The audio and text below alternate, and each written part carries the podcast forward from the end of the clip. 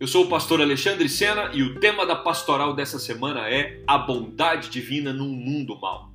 Não são poucas as teologias que têm dificuldade de relacionar o sofrimento humano com a bondade divina. Os propagadores da teologia da prosperidade afirmam que os males deste mundo, como por exemplo enfermidade, pobreza, não atingem os crentes fervorosos. A teologia liberal não admite a possibilidade de algum mal ser permitido por Deus. Os teístas abertos também ensinam que não faz sentido encontrar o bem por trás de eventos e acontecimentos maus.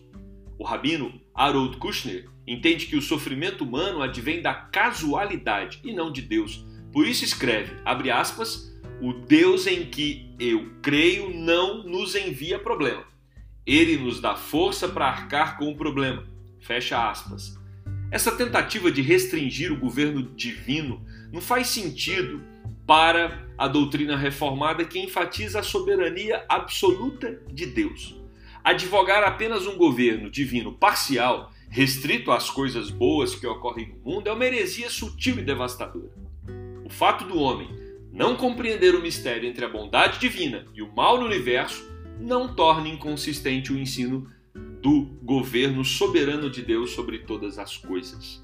A Bíblia ensina que o Senhor é soberano e reina sobre todos os eventos da história, estabelecendo, consequentemente, a inexistência do acaso. O Senhor diz ao seu povo através do profeta Isaías, capítulo 45, versos 6 e 7: Para que se saiba, até o nascente do sol e até o poente, que além de mim não há outro eu sou o Senhor e não há outro.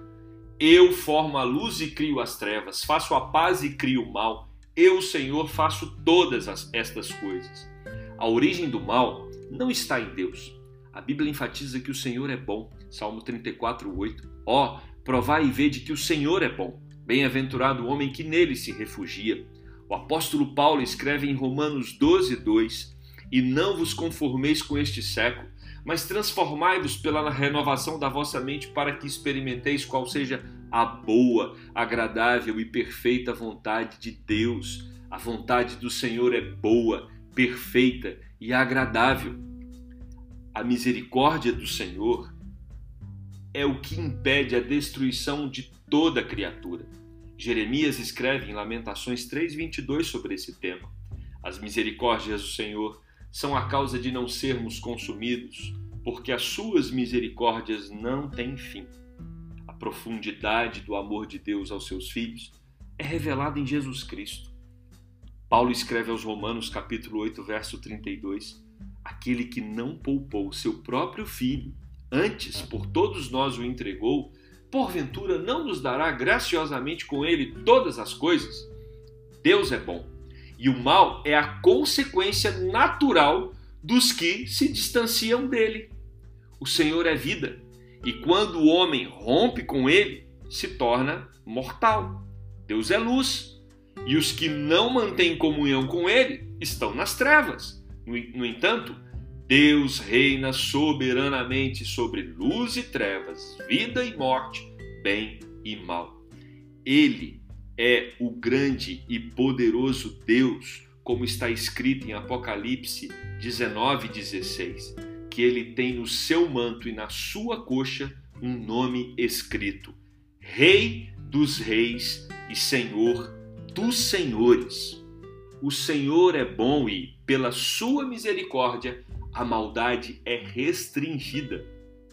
A fé num Deus soberano e fiel que controla toda a realidade, nos faz descansar na certeza de que nenhuma tentação será além das nossas forças, como escreve Paulo em 1 Coríntios capítulo 10, verso 13.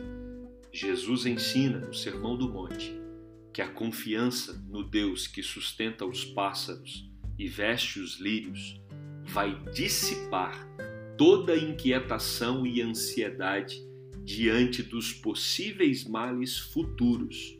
Afinal, Ele é o Pai Celeste que conhece todas as necessidades dos seus filhos. Que Deus te abençoe.